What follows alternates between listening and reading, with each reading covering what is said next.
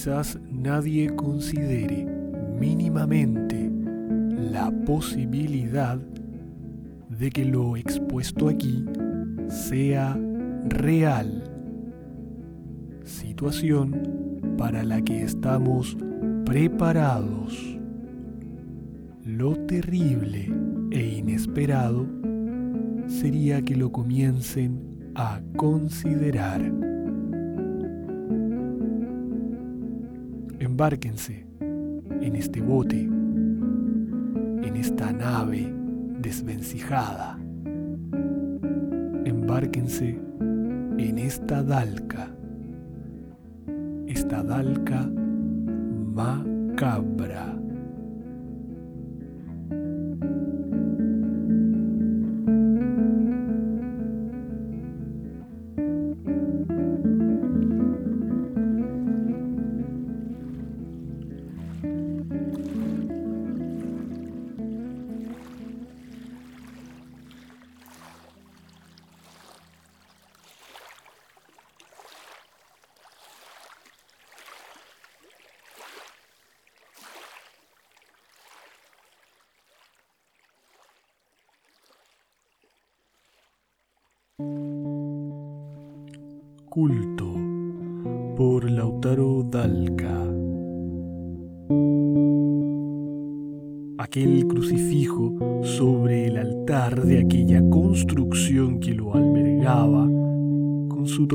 Mirada agonizante, se convirtió en testigo y réplica de una manifestación furiosa, pero quizás justa, de aquello que la iglesia apuntaba como enemigo de la fe y que utilizaba en su maquiavélico actuar. Las campanadas de la iglesia construida durante la evangelización jesuita de la zona reverberaban en la plaza del pueblo, cerca de aquel mediodía invernal. Luego, una lenta procesión de gente desde distintos puntos iba llegando a la iglesia. En la puerta los iba saludando a medida que llegaban un hombre delgado, vestido de un riguroso negro, de un metro ochenta de estatura, casi calvo, de lentes y expresión compasiva. Su nombre, Xavier un sacerdote español enviado hace varios años al pueblo. La misa comenzó y se llevó a cabo como era habitual.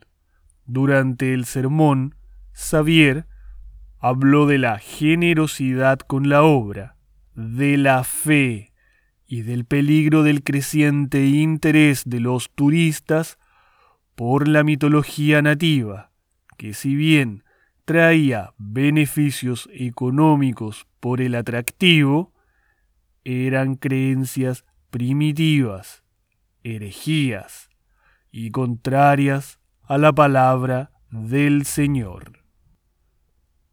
La Eucaristía terminó y los feligreses fueron abandonando la iglesia Solo seis de ellos quedaron sentados en las bancas en silencio hasta que el cura cerró las puertas. Siete figuras se fueron acercando en silencio hacia el altar. Una vez que estuvieron reunidas, conformaron un círculo. Extendieron sus manos derechas al centro y el sacerdote español exclamó algo en latín que el resto repitió y comenzó la reunión de aquel culto.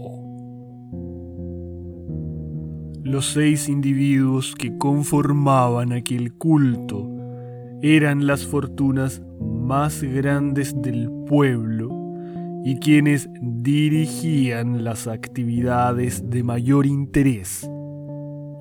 Uno de ellos era el alcalde, y quien más firmemente velaba porque se cumplieran los objetivos de aquellas reuniones.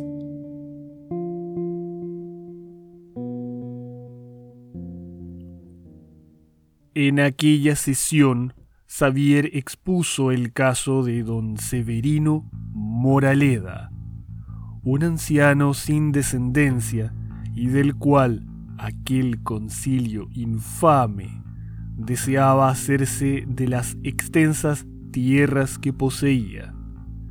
El alcalde tomó la palabra y les comunicó el plan que había urdido irían a realizarle una visita nocturna al domicilio.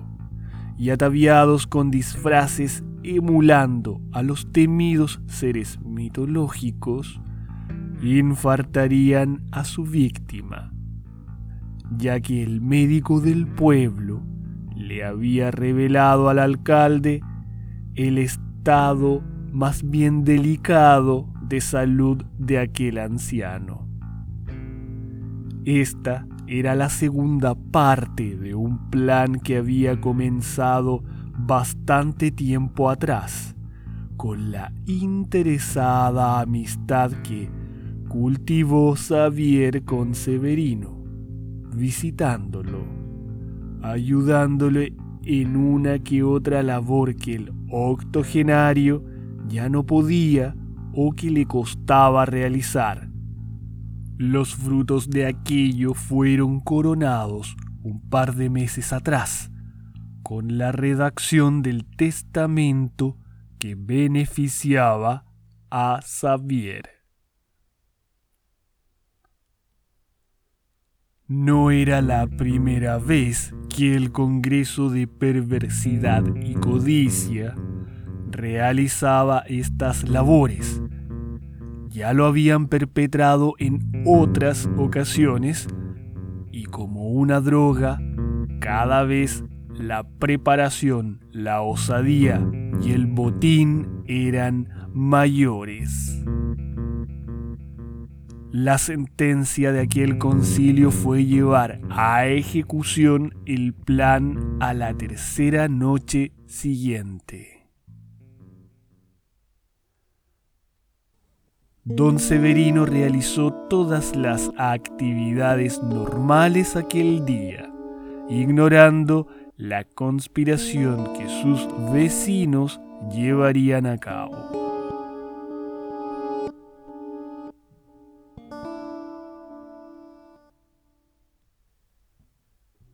Cinco sombras cruzaban las húmedas calles invernales del pueblo unos gatos desde el techo de una casa colindante a la de don Severino miraban aquellas sombras desplazarse.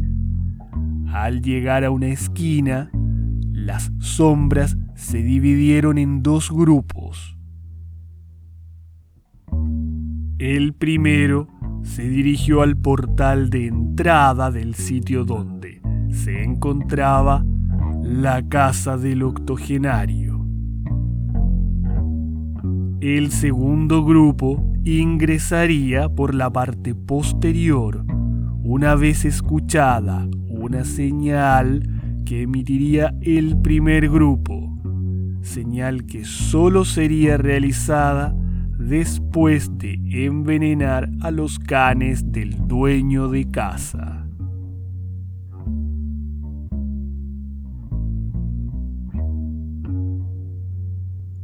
Una sombra avanzó sigilosamente hacia el portón de entrada y lanzó unos trozos de carne sobre el portal.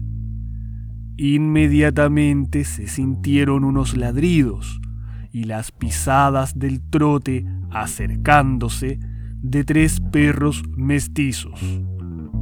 Al llegar al portal, uno de ellos se detuvo antes del trozo de carne y emitió un gruñido,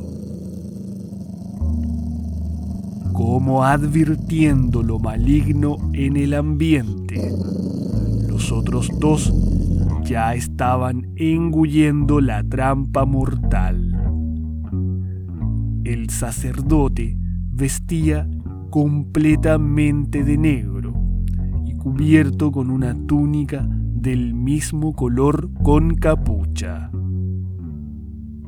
En cuclillas, agazapado tras unos arbustos, miraba fijamente cómo los dos canes devoraban el trozo de carne. Bajo la capucha, el sudor creciente reflejaba la ansiedad que experimentaba esperando que el can mayor hincara también sus mandíbulas en la trampa.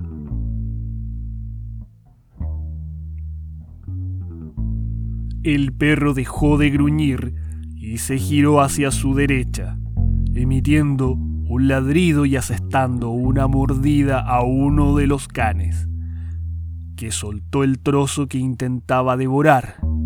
El perro mayor lo cogió y lo comenzó a comer. Instantes más tarde, los tres dormían en un sueño eterno. La noche fue poseída de un silencio inquietante. En el portal se sintió un silbido que tres sombras parapetadas en la parte trasera del sitio escucharon e interpretaron como la señal de entrada al acto final de aquella obra llamada La vida de Don Severino Moraleda.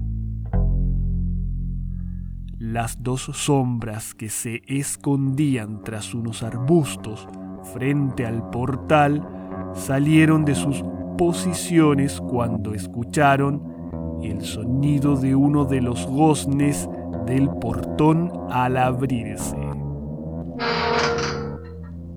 Los cinco se reunieron bajo la sombra de un gran árbol cerca del solar del señor Moraleda.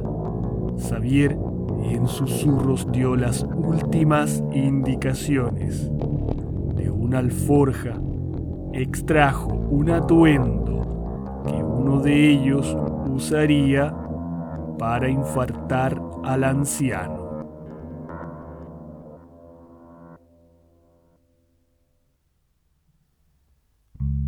Tres sombras ingresaron por la parte posterior Sigilosamente abrieron la puerta exterior de la cocina y dos de ellas ingresaron, quedando la tercera cubriendo el acceso. Por la puerta principal, dos sombras, una de ellas Xavier, vigilaban la entrada y se mantenían quietos y atentos. Los dos que habían entrado por la parte de atrás se desplazaban cautelosamente y con mucho cuidado por el pasillo central de la morada de Moraleda. La casa construida totalmente en madera, como era la costumbre en aquella región, constituía todo un desafío para caminar sin producir crujido alguno. Las dos sombras seguían avanzando lentamente hasta llegar a la puerta del dormitorio de Severino. Ambos asaltantes se miraron e hicieron una señal para coordinar la entrada. Lentamente, uno de ellos giró la manilla del picaporte evitando el más mínimo sonido en su movimiento. Una vez girada a la posición de abertura, lentamente fue abriendo la puerta hasta que la abertura ya permitiera su ingreso, y furtivamente y muy lento ingresó al cuarto.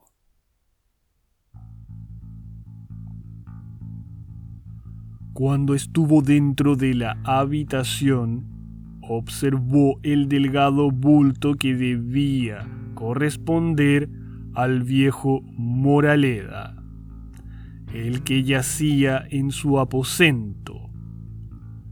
Aquella sombra furtiva constituida por el asaltante, miembro de aquella infame cofradía, no pudo terminar de dar el segundo paso para acercarse al anciano, ya que sobre su cabeza un objeto contundente lo golpeó derribándolo y provocando su inmediato desplome al suelo. El segundo asaltante, que observó cómo su compañero caía, entró en pánico y se dirigió a la puerta de entrada de la casa que se encontraba a unos seis pasos del dormitorio de Moraleda. Abrió la puerta y se encontró con los dos conciliábulos que esperaban tras ella. Xavier preguntó en susurros qué había sucedido. El escrutado contestó que el viejo había dado muerte al alcalde. El sacerdote lo increpó y le preguntó que cómo era posible a lo que el espantado y nervioso asaltante le explicó que el viejo lo sorprendió detrás de la puerta. Xavier extrajo un puñal de entre sus ropas y entró en la morada, en dirección al cuarto de Moraleda.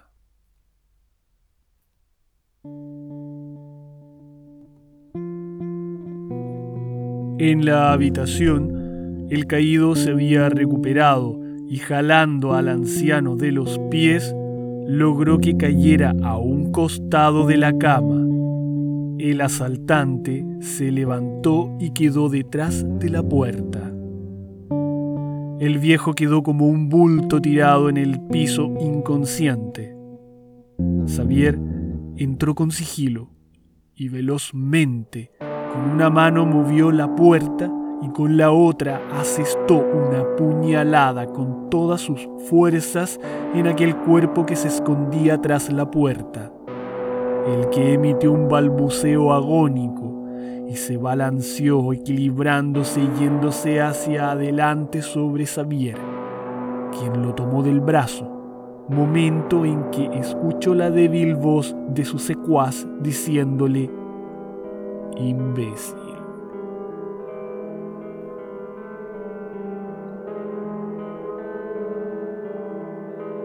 Xavier quedó pálido, echó su cuerpo hacia atrás y el agónico asaltante cayó sobre sus rodillas para finalizar de bruces en el piso.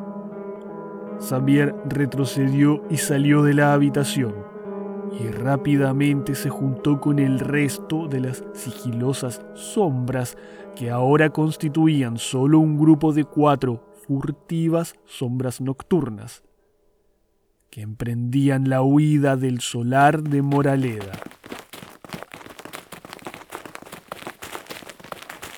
Los cuatro tomaron distintas direcciones. El primero huyó por un camino que llevaba a unos cerros cubiertos de frondosa y tupida vegetación.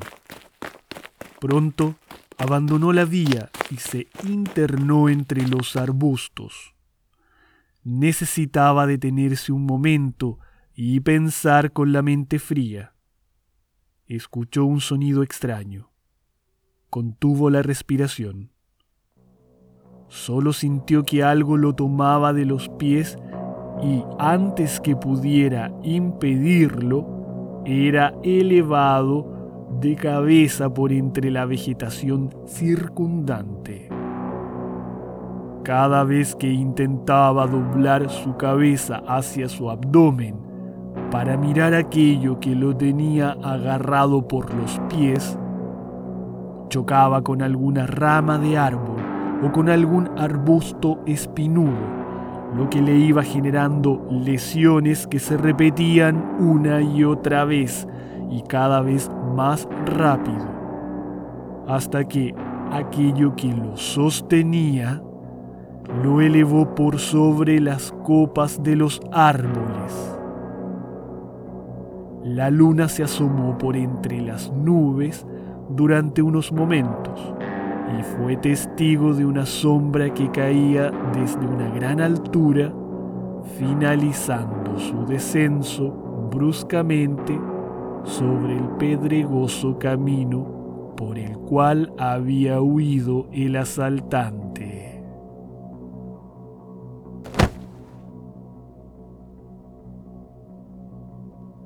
El segundo tránsfuga corría a través de una oscura calle de aquel pueblo. Miraba constantemente hacia atrás, maldiciendo en su interior su suerte. Antes de llegar a una esquina, se volteó para cotejar que nadie le seguía. Y fue ahí cuando chocó con aquello que lo elevó a la altura de los techos y lo dejó caer sobre el suelo de adoquines.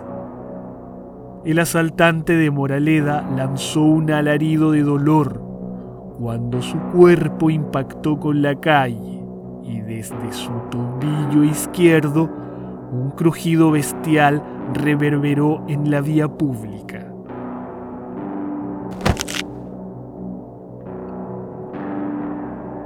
Aquello lo tomó por los pies, lo que provocó un alarido desgarrador y lo comenzó a arrastrar velozmente por la calle, hasta que la cabeza del flagelado golpeó con una escultura de acero, quedando esta decorada con manchas rojas y un bulto oscuro a un par de metros inerte.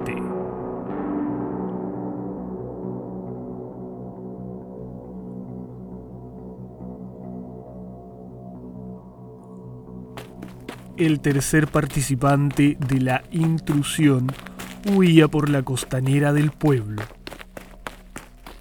Calle que era flanqueada por un lado por el mar y por el otro por negocios de comida que a esa hora se encontraban cerrados. Caminaba y apuraba el tranco cuando sintió que algo pasaba por sobre su cabeza. Miró hacia arriba pero no había nada. Echó a correr. Al llegar a una esquina, fue interceptado por algo que producto del impacto lo lanzó contra el pequeño muro que decoraba aquella vía, por el costado que daba al mar. El tránsfuga perdió el equilibrio y cayó al mar. Intentó nadar hacia el muelle, se encontraba a unos 9 o 10 metros de él. Dio un par de brazadas cuando solo sintió que algo lo jalaba hacia las profundidades del mar.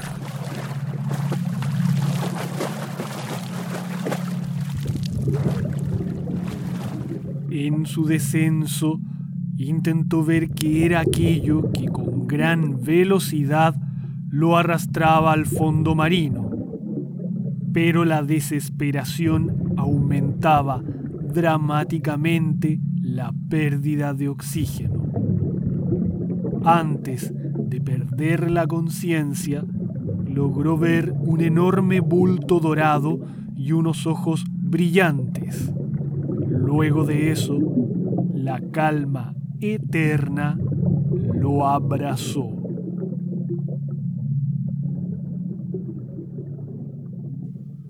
Xavier entró por un acceso lateral a la iglesia.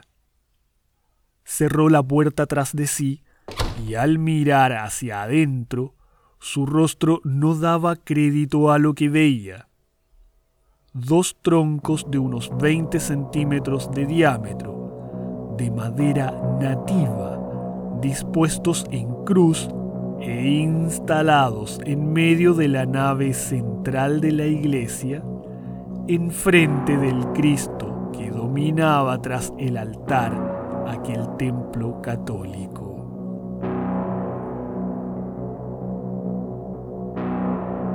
Miró en todas direcciones, pero no se veía a nadie dentro del templo. caminó hacia la tosca cruz. Por una ventana lateral del templo, la luna iluminó repentinamente el pasillo central, momento en que Xavier quedó petrificado. Tras la rústica cruz, algo de fuera de este mundo lo estaba observando. Solo podía ver una sombra de estatura mediana con unas ropas hechas jirones, capucha, y algo enorme tras él que parecían alas. Aquel ser se movió lento pero decidido hacia Xavier. El que víctima del miedo giró sobre sí y corrió hacia la puerta de acceso lateral, pero al llegar a ella sonó el ingreso del émbolo de la cerradura, deslizándose a su posición final de bloqueo. Aquello que se acercaba no era de este mundo, pensó Xavier. Extrajo de sus ropas un crucifijo de plata y lo elevó en sus manos y comenzó a caminar hacia el ente oscuro que a estas alturas estaba delante de la tosca cruz.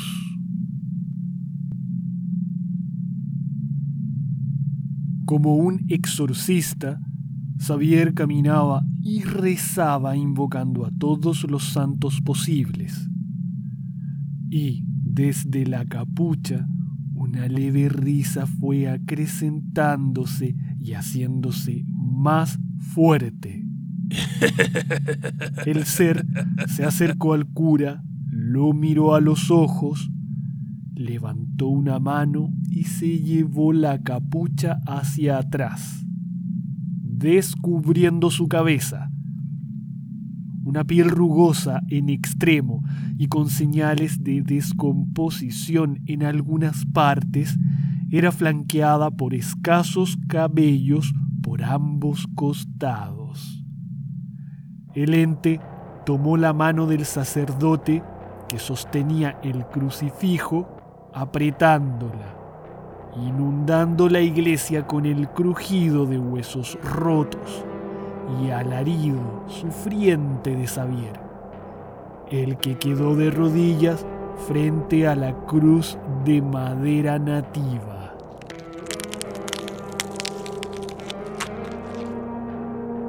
El español se giró hacia el altar y mirando al Cristo comenzó a rezar. El ente lo tomó por los hombros y lo puso de pie.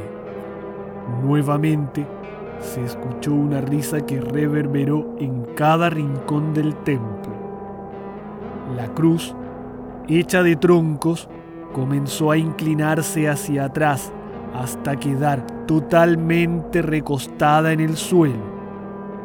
El ente levantó su mano derecha y con el dedo índice le señaló el Cristo a Xavier. Luego, con el dedo índice izquierdo, le señaló la cruz en el suelo. Y finalmente puso su índice derecho en el pecho del cura. El español, entre quejidos y sollozos, imploraba piedad, pero el ente lo jaló del cuello y lo lanzó contra los maderos en cruz. Xavier cayó sobre ellos y adoptó una posición fetal.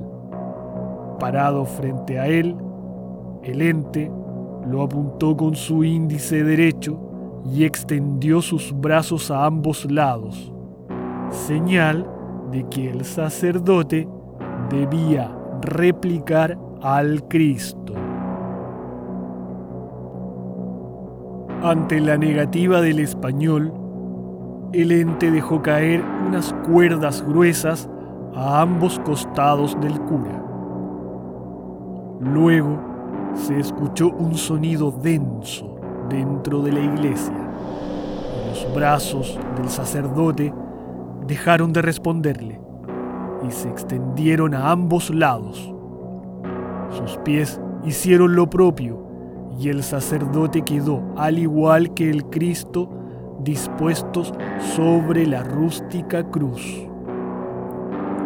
Las gruesas sogas se enrollaron firmemente en las extremidades al tiempo que la cruz comenzaba a enderezarse. Un nuevo haz de luz plateada ingresó por una de las ventanas superiores laterales del templo, descubriendo de mejor manera el espectáculo. Pero la tortura no había llegado a su final, y el ente volvió a indicar con su dedo el Cristo, momento en que los clavos que sostenían la figura que dominaba el altar dejaron su posición, provocando que el Cristo cayera y se hiciera pedazos contra el suelo del templo. Los clavos fueron expelidos como balas hacia su nuevo destino, y dos de ellos fueron directamente a cada una de las muñecas de Xavier, logrando un alarido que resultó en una agradable melodía para el ente, que disfrutó como un tercer clavo ingresaba sobre los pies del sacerdote.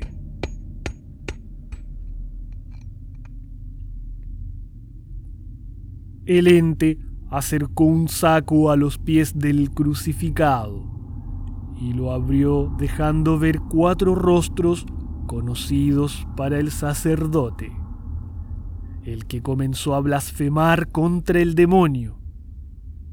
Pero el ente volvió a reír, giró su cabeza levemente hacia la izquierda e indicó con su índice derecho el costado derecho de Xavier, el que comenzó a aullar de dolor al formarse una herida como si alguien le clavara una lanza por el costado.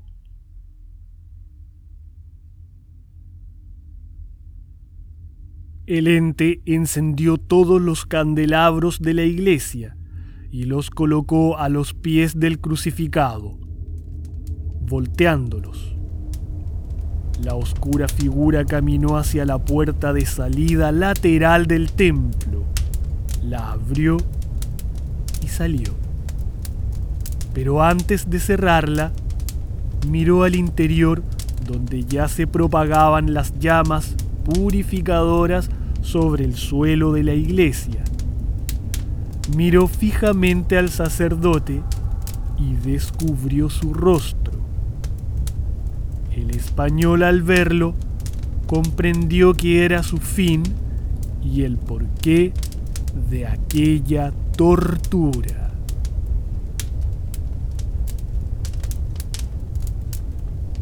Y un viejo octogenario abandonó por un costado la iglesia en llamas, dejando un saco con un disfraz en su interior, disfraz que había utilizado un asaltante al entrar a su casa. Pero Severino Moraleda, al parecer, tenía más artes que cualquiera.